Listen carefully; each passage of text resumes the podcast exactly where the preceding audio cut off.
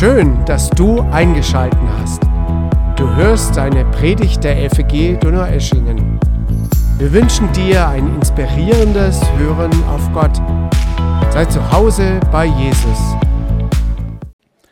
Brauchst du manchmal Ermutigung in deinem Glauben? Bist du vielleicht müde geworden in der Nachfolge? Vielleicht fühlst du dich ausgelaugt und etwas erschöpft. Oder es gibt Dinge, die dich zweifeln lassen, die dich verunsichern in deinem Glauben. Und vielleicht kennst du auch so Fragen, dass du dich einfach fragst, bin ich denn überhaupt noch auf dem richtigen Weg, den ich da so beschreite? Oder du denkst dir, was macht es eigentlich für einen Unterschied, ob ich jetzt das Leben als gläubiger Mensch führe oder eben nicht? Macht das einen Unterschied? Also jetzt so ganz praktisch, nicht nur theoretisch. Oder du fragst dich so ein bisschen zweifelnd, was kann ich eigentlich schon für Gott bewirken? Kann ich überhaupt etwas für ihn Positives bewirken oder bin ich nicht eigentlich völlig nutzlos für ihn? Mancher fragt sich vielleicht auch, ob die Sache mit Gott für ihn mehr positiven Nutzen bringt, als dass es auf der anderen Seite wieder kostet. Oder man hat vielleicht auch mit den Reaktionen anderer zu kämpfen, die einen belächeln, die einen für naiv halten oder von, von vorgestern halten. Vielleicht kennst du solche Gefühle und solche Gedanken. Und dann bist du ganz sicherlich nicht der erste Jünger Jesu, dem das so geht. Nein, es gab schon immer Jünger Jesu, denen es so gegangen ist. Es geht wahrscheinlich jedem Jünger Jesu dann und wann mal so oder ähnlich. Und schon die ersten Jünger Jesu, die haben Phasen erlebt, die ähnlich waren. Gerade diese Zeit vor Pfingsten war so eine Zeit, in der sie ja von Unsicherheit, von Kraftlosigkeit und mancher Mutlosigkeit geprägt waren. Ja, sie hatten natürlich Jesu Auferstehung erlebt und das war sicherlich etwas, was ihnen Gewissheit gegeben hatte. Und dennoch blieben sie erst einmal unter sich versammelt. Sie zogen sich zurück, ja, sie blieben im Gebet, aber sie zogen sich zurück und warteten der Dinge, die da kommen sollten, dessen, was Jesus so angekündigt hatte. Aber dann, dann kommt Pfingsten und mit Pfingsten kommt der Heilige Geist und wir sehen dann, dass sich auf einmal alles total ändert. Sie sind auf einmal wie ausgewechselt und sie gehen raus aus ihrem Kämmerchen, sie gehen hinein in die Öffentlichkeit und sie verkündigen Jesus voller Mut, voller Kraft, voller Offenheit und voller Entschlossenheit. Und wir, wir leben ja heute alle jenseits von Pfingsten. Wir leben alle in dieser Zeit, in der der Heilige Geist schon längst gekommen ist. Er ist ja da. Vor wenigen Wochen haben wir Pfingsten gefeiert. Wir haben uns wieder daran erinnert. Und so kommt es doch für uns darauf an, dass wir unseren Blick immer wieder auf das ausrichten, unseren Blick immer wieder auf das richten, was Gott da für uns getan hat, was er durch die Sendung seines Geistes für uns schon ermöglicht hat. Dass wir darauf schauen und uns ermutigen lassen. Dass wir daran denken und uns stärken lassen, dass wir neue Energie, neue Entschlossenheit und neue Freude so an unserem Glauben bekommen. Dass wir erkennen, durch Gottes Wirken, da sind wir gegründet und beschenkt. Wir sind durch sein Wirken fest gegründet und reich beschenkt. Ich möchte uns jetzt als Predigtext gleich lesen, zwei Verse aus dem ersten, nein, zwei Verse aus dem zweiten Korintherbrief, Kapitel 1. Ähm, Im Zusammenhang dieses ersten Kapitels, da verteidigt sich Paulus gegen den Vorwurf der Unwahrhaftigkeit und am Schluss dann dieses Kapitels und am Schluss steht auch unser Predigtext, da weist er dann darauf hin, dass Gott in den Gläubigen beständig am Werk ist und dass er sie festgründet und dass er sie reich beschenkt hat. Ich lese uns jetzt mal aus 2. Korinther 1, Verse 21 und 22. Gott ist's aber, der uns festmacht, samt euch in Christus und uns gesalbt und versiegelt und in unsere Herzen als Unterpfand den Heiligen Geist gegeben hat. Gott ist's aber, der uns festmacht, samt euch in Christus und uns gesalbt und versiegelt und in unsere Herzen als Unterpfand den Geist gegeben hat. Also wir schauen mal auf den ersten Satz hier. Ähm, da sehen wir, was Paulus zunächst mal zum Ausdruck bringt. Gott ist aber, der uns festmacht, samt euch in Christus. Also der Apostel beschreibt in diesem ersten Satz, was Gott fortlaufend, was Gott immer wieder beständig an seinen Kindern tut. Er gründet sie fest. Es geht hier ums Festmachen. Das ist diese Aktivität erst einmal. Gott macht uns fest. Es geht ums Gründen, es geht ums Stärken. Der uns festmacht samt euch, schreibt Paulus. Also er bringt damit zum Ausdruck, dass dieses Festmachen nicht nur ihn als Apostel und seinen Mitarbeiter Timotheus, die zum Beispiel diesen Brief jetzt verfassen, betrifft, sondern es betrifft auch die Korinther. Auch euch gilt das. Auch sie machen diese gleiche Erfahrung. Dieses Festmachen in Christus, dieses Festmachen im Glauben, das ist also eine Handlung Gottes, die allen gilt, die er an allen wirkt, die wahrhaft seine Kinder sind. Es ist nicht nur eine Erfahrung, die manche Christen machen. Es ist eine allgemeine christliche Erfahrung, dass Gott diejenigen festigt, die zu ihm gehören. Und das wird hier auch deutlich gemacht durch diese Zeitform, die hier im griechischen Original verwendet wird. Dieses Festigen ist eben eine andauernde Handlung Gottes. Es ist etwas, was er beständig tut.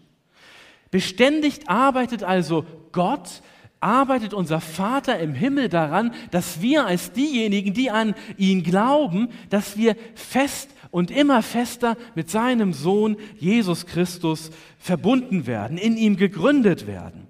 Tag für Tag, Woche für Woche, Jahr für Jahr, Stunde für Stunde, immer weiter arbeitet er daran, dass unsere Beziehung zu Jesus fester wird, dass sie enger wird.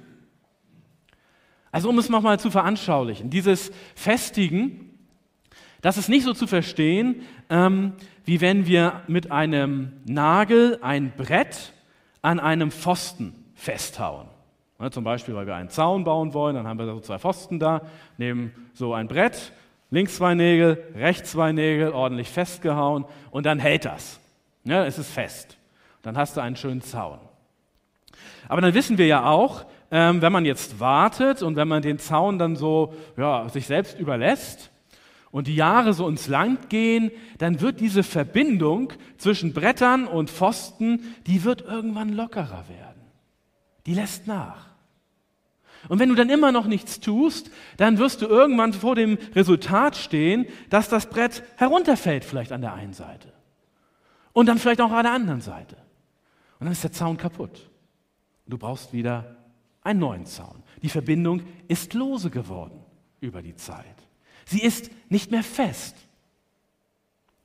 Was am Anfang stabil und fest ist, wird also mit der Zeit lockerer und immer lockerer. Hier, wenn Gott uns festmacht, hier ist es anders gemeint. Hier geht es um ein anderes Festmachen. Hier ist es so, mit der Zeit wird es immer fester werden. Es ist nicht so sehr wie beim Zaunbau, sondern es ist vielleicht eher wie bei einem Baum. Wenn der Baum wächst, wenn der Baum wächst und er sein Wurzelwerk dann ausbreitet und je länger er wächst und je tiefer er seine Wurzeln in die Erde streckt, desto fester wird er. Desto enger mit der Erde ist er verbunden, desto stabiler ist er mit der Erde verbunden. Er wird immer fester in der Erde verankert. Also das dürfen wir wissen. Das darfst du wissen. unser Gott ist ein Gott, der beständig dabei ist, uns fester mit Christus zu verbinden. Und wir dürfen darauf vertrauen, dass das, was wir erleben, was uns begegnet in unserem Alltag, sei es das Positive, über das wir uns vielleicht vorhin ausgetauscht haben mit unserem Sitznachbarn, oder sei es auch das Schwierige, was uns eher ja Kraft erstmal kostet, was uns zu schaffen macht, dass auch das dazu dient, uns näher mit Christus zu verbinden und uns fester in Christus zu gründen. Das dient auch dazu. Es ist dieser Leim, mit dem Gott uns fest und immer fester mit Christus verbindet. Gott ist's aber, der uns festmacht. Lass dich ermutigen. Durch dieses wunderbare Wort, durch diese wunderbare Zusage aus Gottes Wort. Gott macht uns fest in Christus. Ja, er macht uns fest in Christus. Ne? Ähm, also das ist der Halt, der hier auch noch genannt wird. Es ist ja immer entscheidend, womit wir verbunden sind. Es ist immer entscheidend, womit etwas verbunden ist. Wenn du das Gleichgewicht verlierst, dann ist es wichtig, wonach du packen kannst, wonach du greifen kannst, damit du wieder feststehst, damit du nicht umfällst. Wenn du das Gleichgewicht verlierst, dann ist es einfach sehr viel besser, wenn du einen fest einbetonierten Laternenpfahl ergreifen kannst, als wenn du nur die Hand vielleicht einer dreijährigen Tochter packen kannst. Sie wird dich nicht halten können. Ihr werdet zusammen umfallen. Aber der Laternenpfahl, der fest einbetoniert ist, da bekommst du neuen Halt. Da kannst du dich auf deinen Füßen halten. Und auch der Baum, auch der Baum mit dem gigantischen Wurzelwerk, der hält dann besser, wenn er in einem festen Untergrund verankert ist. Also in echter Erde, nicht in so einem lockeren Sandboden zum Beispiel. Es kommt darauf an, wer oder was dein Halt ist. Gott ist's aber, der uns festmacht, samt euch in Christus. Gott macht uns nicht irgendwo fest. Gott macht uns fest in Christus. Es gibt nicht irgendeinen Halt. Unser Halt ist Christus. Und Christus ist der Beste. Er ist der stabilste Halt, den du dir vorstellen kannst. Christus ist der Fels. Er steht fest. Da können die Stürme kommen, da können die Unwetter hereinbrechen, da können die Fluten hereinbrechen, da können die Erdbeben ja wirklich alles ins Wanken bringen. Christus ist der Fels. Er steht fest.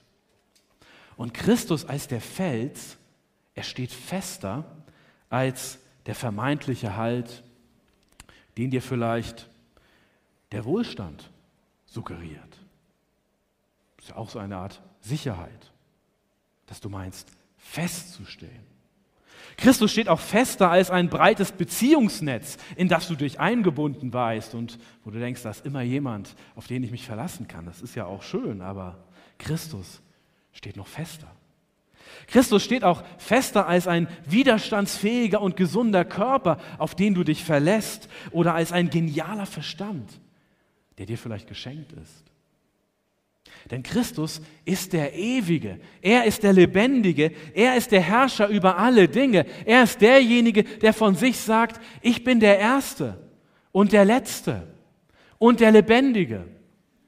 Ich war tot und siehe, ich bin lebendig von Ewigkeit zu Ewigkeit und habe die Schlüssel des Todes und der Hölle. Christus ist dieser Fels. Mit ihm bist du verbunden. Wie gut, mit ihm verbunden zu sein. Wie beruhigend, dass Gott uns, wenn wir seine Kinder sind, mit diesem Fels verbindet. Dass er uns in diesen Fels fest eingründet. Wie mutmachend, ein solches Lebensfundament zu haben, das fest steht, komme, was da wolle. Und Und das ist der letzte Gedanke in diesem ersten Satz hier. Der Handelnde an dieser Stelle ist Gott selbst. Es ist unser Vater selbst. Es ist der Schöpfer von Himmel und Erde selbst. Es ist der Allmächtige selbst. Paulus betont es hier ja auch. Gott ist's aber, der uns festmacht. Gott ist's aber, der uns festmacht. Es ist nicht irgendwer, dem diese Aufgabe gegeben ist. Es ist nicht der Pastor in der Gemeinde, es ist nicht ein Hauskreisleiter, es sind nicht die Eltern, es ist nicht ein Freund, es sind nicht irgendwelche anderen Menschen, es ist Gott selbst, dem diese Aufgabe gegeben ist, der diese Aufgabe ausfüllt. Er ist es, der hier an uns arbeitet und uns beständig mit Christus, mit dem Fels fest verbindet. Das macht doch Mut, oder? Ich meine, stell dir vor, du hast eine schwerwiegende Operation vor dir. Das ist auch gut zu wissen, dass du an einen ja, hoffentlich echten Experten gerätst, der diese Operation ausführt. Wenn du weißt, der macht das schon seit 20 Jahren, der weiß, wovon er redet, der hat es schon oft gemacht, der kennt sich aus, er ist ein Experte, dann wirst du halbwegs beruhigt in diese Sache hineingehen können.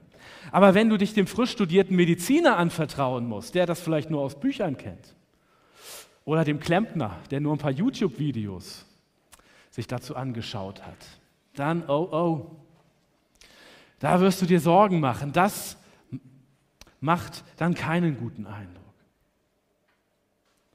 Es ist Gott.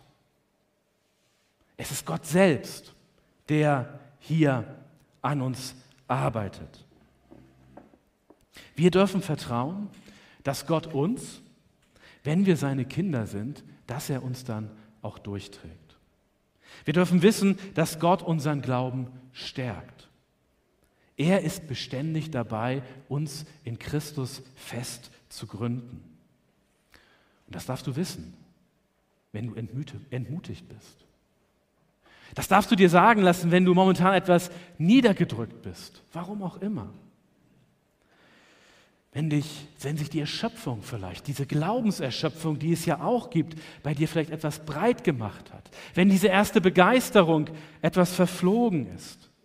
Wir haben einen guten Gott. Er gründet uns fest. Fest und immer fester in seinem Sohn Jesus Christus.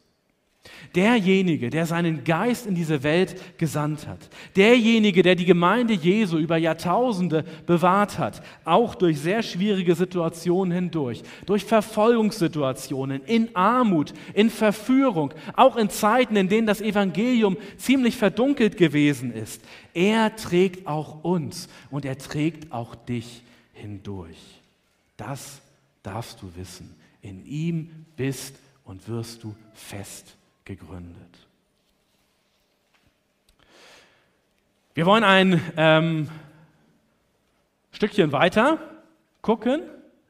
Wir haben, ich steuere mal die nächste Folie an, ja, wir haben eben geschaut, was Gott andauernd, also was er permanent jetzt in dieser Stunde, aber auch morgen und die nächste Woche und den nächsten Monat, was er immer mit uns tut, das haben wir eben angesehen und wir schauen jetzt darauf, was Gott ähm, einmalig für uns getan hat, aber was noch fortwährende Bedeutung hat. Und ich lese uns diesen zweiten Satz nochmal.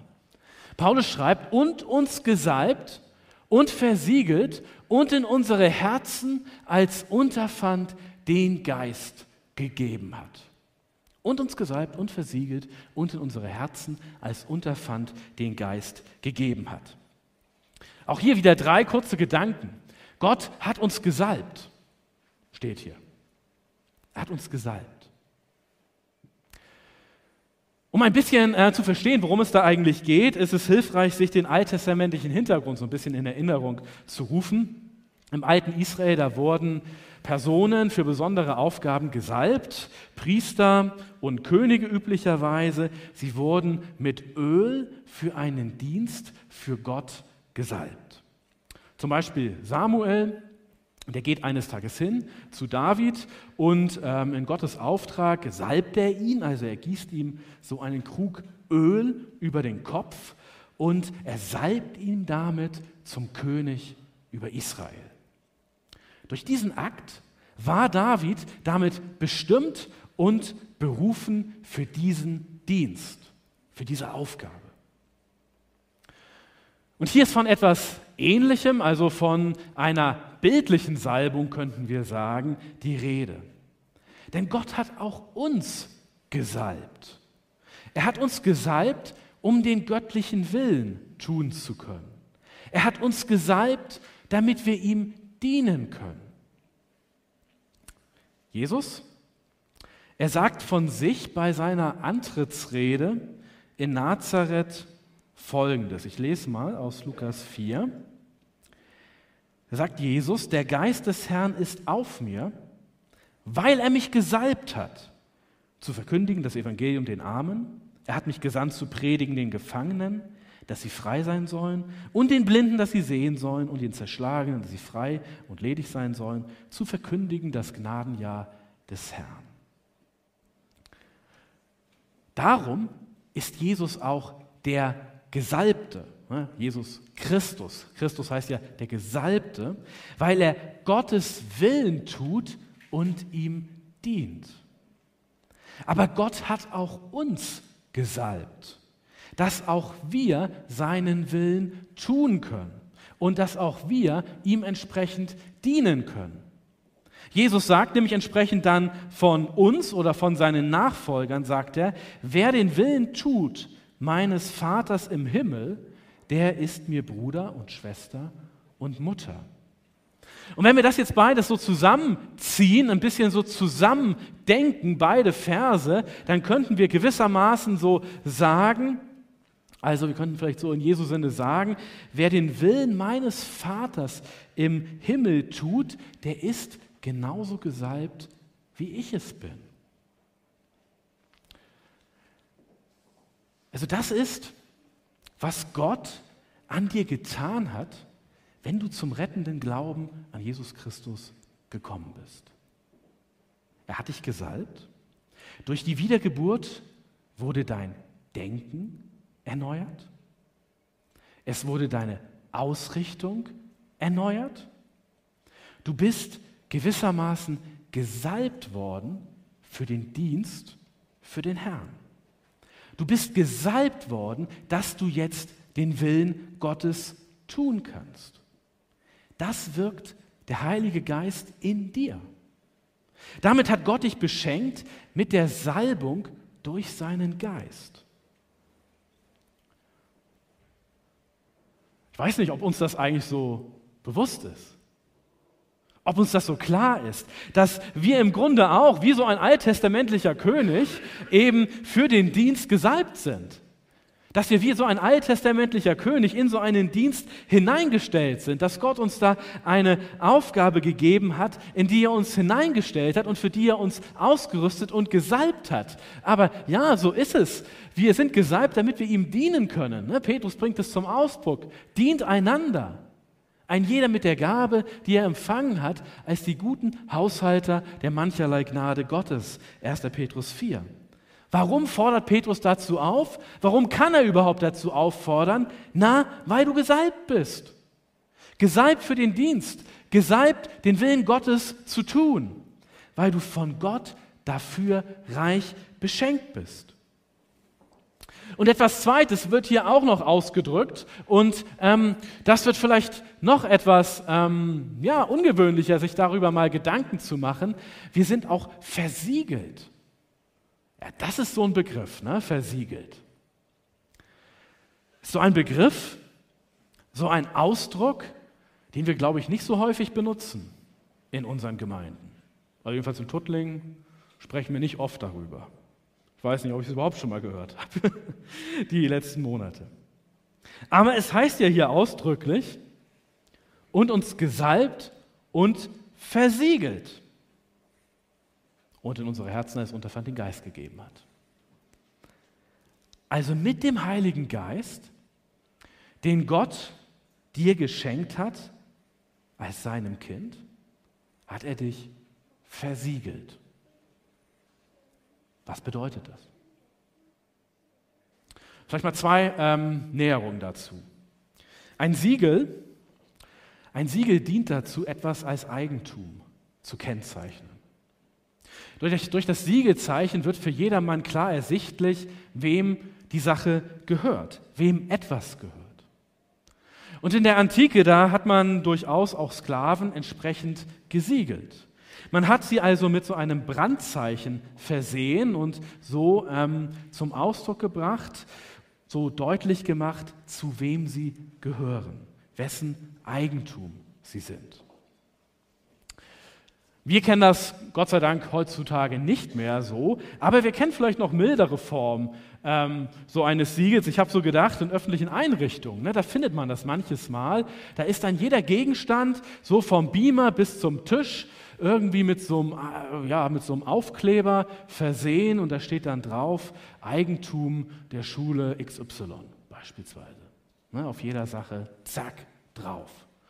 Und es wird so zum Ausdruck gebracht, hierin gehört es, nicht mitnehmen. Und wenn es irgendwo anders rumsteht, bringt es zurück. Wenn es hier heißt, dass Gott uns versiegelt hat, dann bedeutet das, dass wir tatsächlich Gottes Eigentum sind. Wir gehören tatsächlich zu ihm. Wir sind tatsächlich sein. Das ist nicht nur ähm, ein schöner Gedanke. Es ist Tatsache. Der Heilige Geist, der in uns lebt, er macht das unmissverständlich deutlich. Wir gehören tatsächlich, wahrhaftig zu Gott. Wir sind sein Eigentum. Und dann macht so ein Siegel noch etwas Zweites deutlich. Es signalisiert auch Echtheit. Es geht um Echtheit. Dass Gott uns versiegelt hat, macht deutlich, dass wir wirklich, tatsächlich zu Gott gehören, dass wir tatsächlich Gottes Kinder sind. Wir bilden uns das nicht nur ein. Das ist nicht nur ein frommer Wunsch. Das ist nicht nur so eine religiöse Floskel. Wir vermuten das auch nicht nur. Wir wünschen uns das auch nicht nur als, ja, irgendwie gottesfürchtige Menschen. Mensch, dass wir zu ihm gehören. Wie schön wäre das denn? Mögen wir doch endlich ganz nah bei ihm sein. Wir sehnen das nicht nur herbei. Nein, der Heilige Geist als Siegel bestätigt, dass unser Status ein anderer ist, dass er das bereits ist. Wie Paulus das auch hier in Galater 4 so erklärt. Wir sind tatsächlich Gottes Kinder. Als aber die Zeit erfüllt war, sandte Gott seinen Sohn, damit wir die Kindschaft empfingen. Weil ihr nun Kinder seid, hat Gott den Geist seines Sohnes gesandt in unsere Herzen, der da ruft, aber lieber Vater. Der Geist bezeugt es dir. Du bist Gottes Kind. Du bist sein Kind. Tatsächlich, wahrhaftig. Das darfst du wissen für die Zeiten der Verunsicherung. Das darfst du wissen, wenn dich zweifelnde Fragen packen. Wenn du vielleicht verzweifelst an dir selbst. Bin ich gut genug für Gott? Kann ich noch zu ihm kommen? Will er mich überhaupt noch haben nach diesem Versagen? Gibt es noch einen Weg zurück? Oder kann ich es nicht gleich vergessen? Vielleicht siehst du auch so in der Totale dein ganzes Versagen, deine Schwächen, die Fehler. Du siehst das alles, was in der Bibel so als Sünde beschrieben wird. Du siehst das in deinem Leben und du hast so das Gefühl, da ist so viel davon in meinem Leben. Da ist so viel davon bei mir daneben gegangen, ja gründlich daneben gegangen. Ich kann niemals, niemals gut genug sein für Gott. Es wird bei mir nie reichen. Und du denkst dir vielleicht, ja, die anderen Leute hier, die so um mich herum sitzen hier in diesem schönen Saal, ja, bei denen, bei denen geht das wohl. Bei denen ist das kein Problem. Die sind so freundlich. Die sind so nett. Die sind so hilfsbereit. In deren Leben, da läuft doch alles ordentlich. Die sind vielleicht von klein auf in den Glauben schon hineingewachsen. Die haben nicht solche Leichen im Keller wie ich. Ja, mit denen. Mit denen kommt Gott klar. Aber ich? Was ist mit mir? Ich bin da doch ein hoffnungsloser Fall. Wenn du so denkst, oder vielleicht auch wenn du zwar so nicht denkst, weil du es eigentlich besser weißt, aber manchmal trotzdem auch so fühlst, dann möchte ich, nein, ich muss, ich muss, das ist wirklich meine Verpflichtung an dieser Stelle, dann muss ich dir da in aller Deutlichkeit, in aller Schärfe widersprechen. Nein, so ist es nicht. Nein, nein, nein. Wenn du von Herzen glaubst, wenn du von deinem Herzen her weißt, Jesus Christus ist mein Herr und ich vertraue ihm. Ich setze mein Vertrauen allein auf seine Gerechtigkeit, auf seine Gnade. Ich vertraue darauf, dass sein Tod am Kreuz mich gerecht macht, dass sein Blut mich reinwäscht. Dann, wenn du das so glaubst, dann bist du ein Kind Gottes. Und wenn du das so annimmst, dann kannst du ein Kind Gottes werden. Und dann ist es ganz gleich, wie deine Vergangenheit aussieht. Dann ist es ganz gleich, welche Leichen im Keller da bei dir noch gestapelt rumliegen. Und da ist es auch ganz gleich, wie lange das her ist. Ob vielleicht schon viele Jahre oder vielleicht erst ein paar Stunden. Wenn du das glaubst, dann kannst du ein Kind Gottes werden und dann kommt auch der Heilige Geist hinein in dein Leben und dann erfüllt er dich und dann nimmt er Wohnung in dir. Gott selbst nimmt dann Wohnung in dir, dem gerecht gesprochenen Sünder und er bestätigt es dir. Er wird es dir bestätigen. Du bist wirklich Gottes Eigentum. Sein Siegel ist auf dir. Du bist echt. Du bist ein echtes Kind Gottes. Tatsächlich, sein Siegel zeigt es, du bist echt. Ist das nicht wunderbar?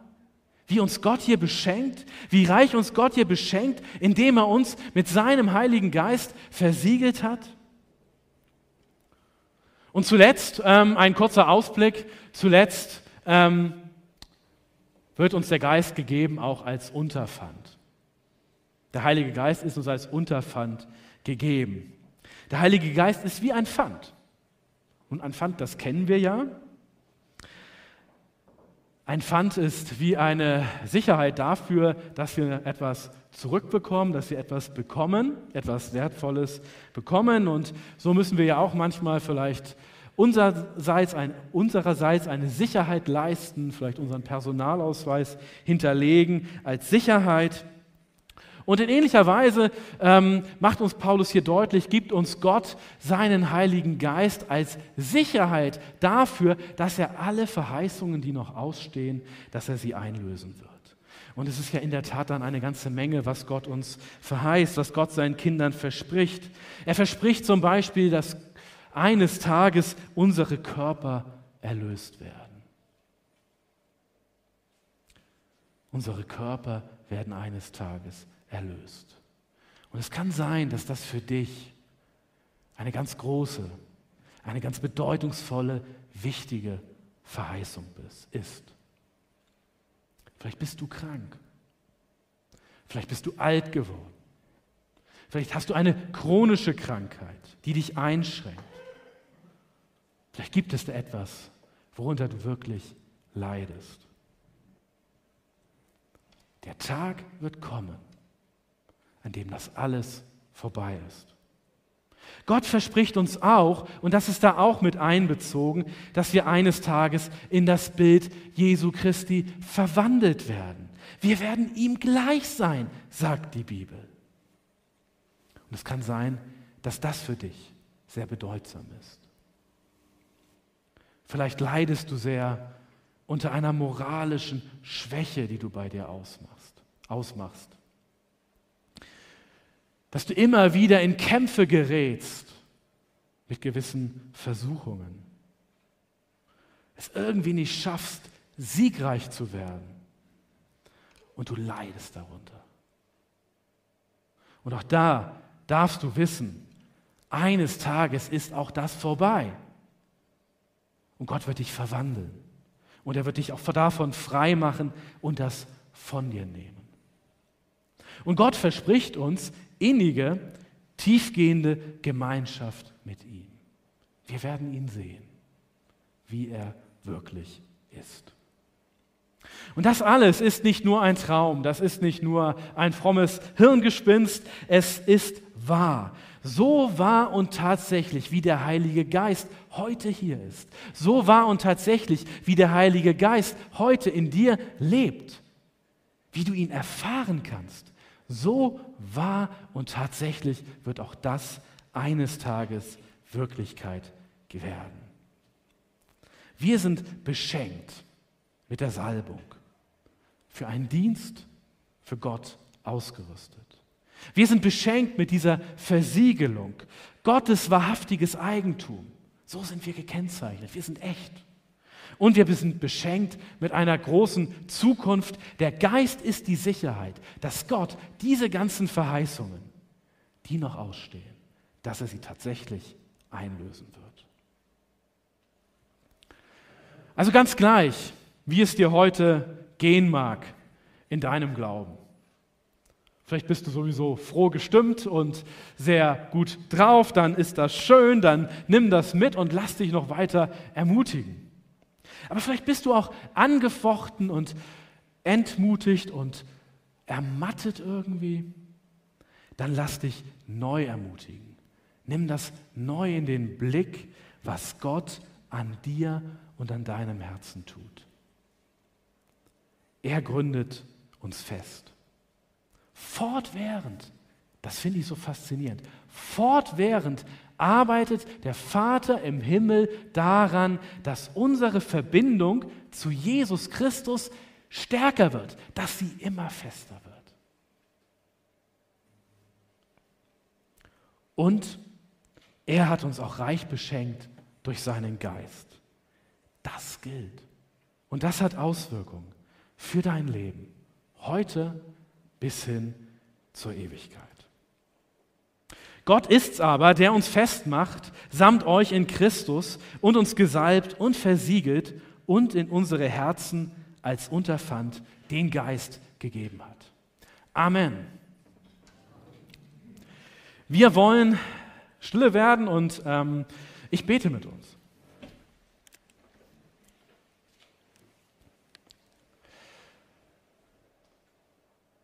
Lieber Vater im Himmel, Herr Jesus Christus, wir wollen dir Dank sagen für dein Wort. Wir wollen dir Dank sagen, dass wir in deinem Wort die Wahrheit finden, dass wir in deinem Wort auch Ermutigung finden, so viel finden, was uns aufbauen kann, was uns stärken kann im Glauben. Und so danken wir dir für diese wunderbaren Wahrheiten, die wir in diesen beiden Versen am heutigen Morgen entdecken konnten. Dass du Gott an uns arbeitest. Dass du, Gott, uns fest machst, uns fest verbindest mit deinem Sohn Jesus Christus. Und dass wir getrost sein können, dass wir mit dir durchhalten können, dass wir mit dir gestärkt auch durch schwere Phasen gehen, auch durch entmutigende Phasen gehen können. Und wir wollen dich bitten, dass du unseren Blick immer wieder auch ausrichtest auf das, was du uns bereits getan hast, wie wir beschenkt worden sind durch deinen guten Heiligen Geist. Dass wir dadurch eine Salbung erfahren haben zum Dienst.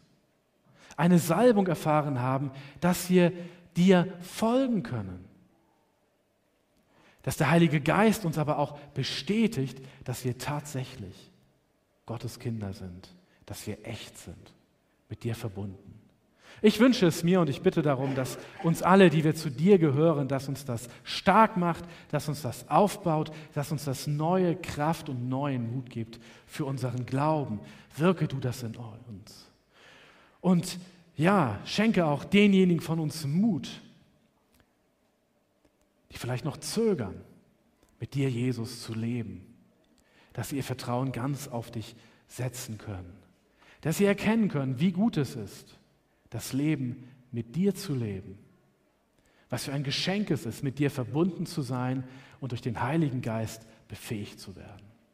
So segne du uns an diesem Morgen durch deine Gnade mit deinem Geist. Amen.